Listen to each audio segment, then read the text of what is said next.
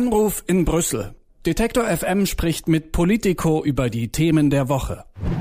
Jeden Morgen blicken wir hier bei Detektor FM auf die Themen, die wichtig sind oder diese Woche noch wichtig werden. Montags, da geht's dafür zumindest ja per Telefon nach Brüssel, wo uns jahrelang Florian Eder von der Wochenzeitung Politico Europe über EU-Politik auf dem Laufenden gehalten hat. Florian, der ist vor kurzem nach Berlin gezogen, aber wir haben natürlich würdige Nachfolger gefunden. Ab jetzt werden abwechselnd Jakob Hanke-Wähler und Hans von der Burchardt von Politico unsere Fragen rund um Europa und die EU beantworten. Und den Start, den macht heute Hans. Hallo Hans. Moin.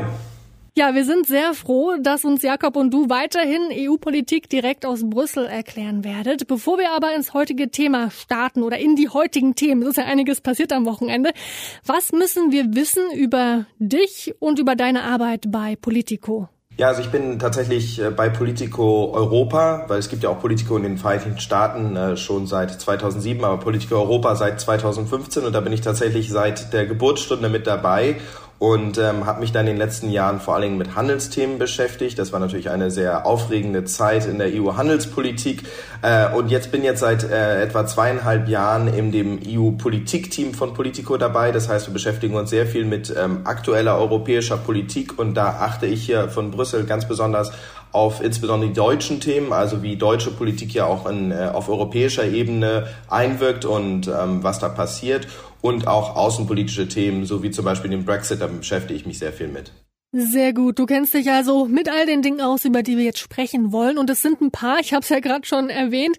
Am Wochenende ist einiges passiert. Am Samstag zum Beispiel, am Samstagabend, da ist der jetzt Ex-Bundeskanzler Österreichs Sebastian Kurz zurückgetreten. Dann auch am Samstag wurde Andrej Babiš in Tschechien zum neuen Ministerpräsidenten gewählt. Allerdings muss über den weiteren Verlauf der Regierungsbildung jetzt der Staatspräsident Tschechiens entscheiden. Und der liegt seit gestern im Krankenhaus. Und die Zukunft Zukunft des Landes bleibt weiter ungewiss. Und in Polen, da kam es zu großen Demonstrationen, weil das polnische Verfassungsgericht nach wochenlangem Warten am vergangenen Donnerstag geurteilt hat, dass polnisches Recht über dem EU-Recht stehe. Für viele ist dieses Urteil jetzt eine Kampfansage Polens an die EU. Warum ist denn das Urteil des polnischen Verfassungsgerichts so umstritten?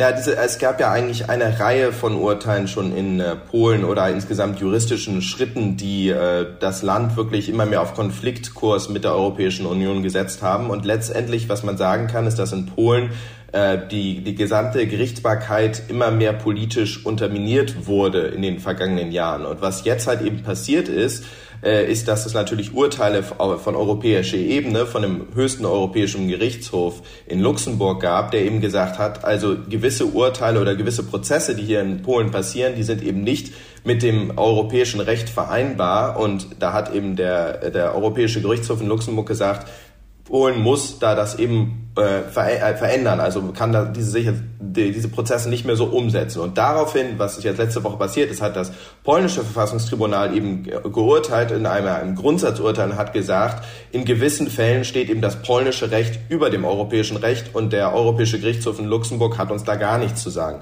Und das ist natürlich eine maximale Eskalation, weil sich hier wirklich ein Land mit seinem äh, Verfassungsrecht über das EU-Recht stellt und eigentlich ist in den EU-Verträgen das ganz klar äh, festgelegt, dass das höchste Rechts, die höchste Rechtsinstanz und das letzte Wort immer der Europäische Gerichtshof in Luxemburg hat. Und äh, um das mal ganz praktisch runterzubrechen, ist es jetzt halt so, dass andere ähm, Mitgliedstaaten sich nicht mehr darauf verlassen können, dass Polen letztendlich auf europäischer Ebene sich an die Regeln hält. Auch Firmen können das nicht mehr, weil letztendlich, wenn immer es jetzt einen äh, Gerichtsdisput äh, gab, könnte man und man sagt, okay, vielleicht sind die Gerichte in Polen nicht ganz unabhängig, kann ich mich als Firma zum Beispiel immer darauf verlassen, dass ich letztendlich nach Luxemburg gehen kann zur höchsten Instanz und dort eben ein Urteil bekomme als Investor, als ausländische Firma und äh, damit eben Rechtssicherheit habe. Und das alles ist nicht mehr gegeben. Also letztendlich äh, auf politischer wie auf wirtschaftlicher Ebene hat sich Polen da doch auf sehr, ähm, ja, einen sehr gefährlichen Pfad begeben, der letztendlich die, die gesamte Zukunft des Landes innerhalb der Europäischen Union in Frage stellt. In den Medien, da ist jetzt auch oft das Wort Polexit zu lesen, angelehnt an den britischen Brexit. Wie wahrscheinlich ist es denn, dass Polen aus der EU austreten wird? Ja, das ist natürlich jetzt ein sehr weiter Schritt noch natürlich, weil man kann nicht einfach sagen, jetzt gibt es das Urteil und dadurch ähm, wird jetzt automatisch ein Prozess gestartet, wo sie, wo sie rausfallen, weil letztendlich müsste das ja über den Artikel 50 in den EU-Verträgen auch so äh, schrittweise geregelt werden, wie das dann ja auch beim Brexit passiert ist. Also soweit äh, sind wir zum Glück, kann man sagen, noch nicht. Aber man kann tatsächlich sagen, dass sich das Land in diese Richtung doch sehr gefährlich weit bewegt und jetzt erstmal auf einem äh, maximalen Konfliktkurs mit der EU steht.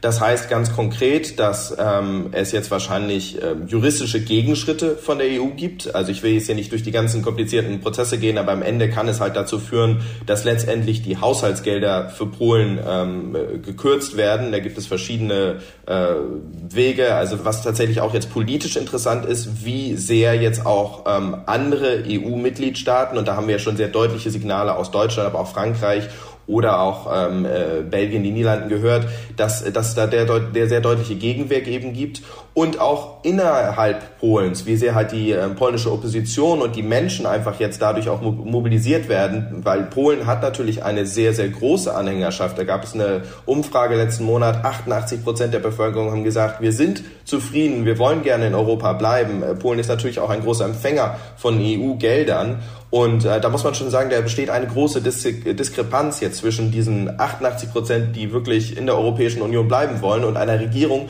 die derzeit eigentlich alles tut, um ähm, das Land ein bisschen weg von Europa oder vielleicht sogar da rauszubekommen. Also das ist jetzt der wirklich ganz interessante Prozess, wie sich natürlich auch die politischen Akteure da verhalten, wie sehr die polnische Regierung jetzt auch innenpolitisch unter Druck gerät.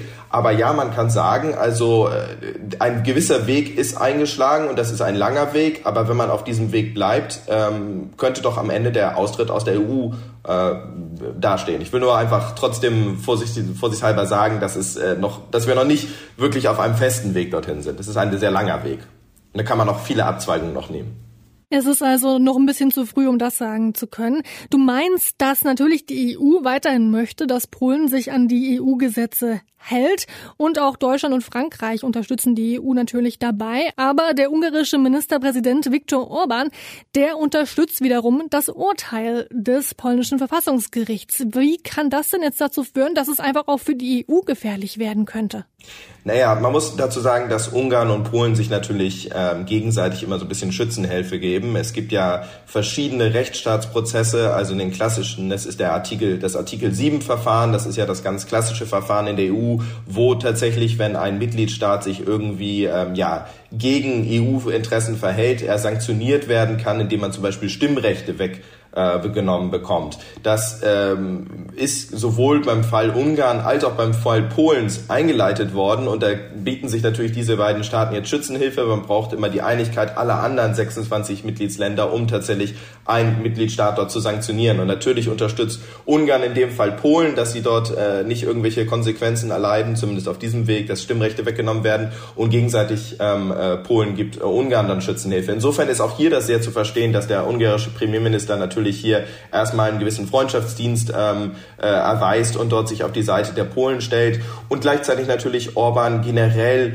äh, nie eine Gelegenheit auslässt, äh, wo er einfach mal so ein bisschen gegen die EU sticheln kann. Man muss allerdings schon sagen, dass der ungarische Premierminister sich ähm, anders verhalten hat. Er hat auch sehr viele, äh, sehr viele kontroverse Schritte ähm, erlassen. Er hat äh, auch also den Rechtsstaat unterminiert. Er hat ja vor allen Dingen auch dieses äh, Gesetz eingeführt, was ähm, die ähm, Rechte von ähm, äh, Homosexuellen oder Andersgeschlechtlichen ähm, in äh, Ungarn doch sehr diskriminieren könnte. Aber er hat nie so deutlich, wie jetzt die polnische Regierung das gemacht hat, eben mit diesem doch sehr politisch beeinflussten Urteil des politisch auch besetzten Verfassungstribunals tatsächlich das oberste EU-Gericht und dessen Autorität in Frage gestellt. Also diese maximale Eskalation, wie die Polen das gemacht haben, das hat der Orban bislang noch nicht gemacht.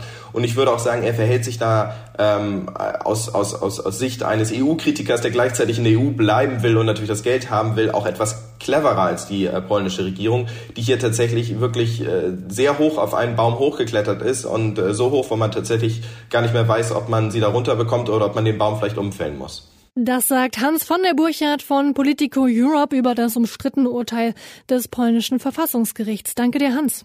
Ja, sehr gerne und bis bald. Anruf in Brüssel. Detektor FM spricht mit Politico über die Themen der Woche.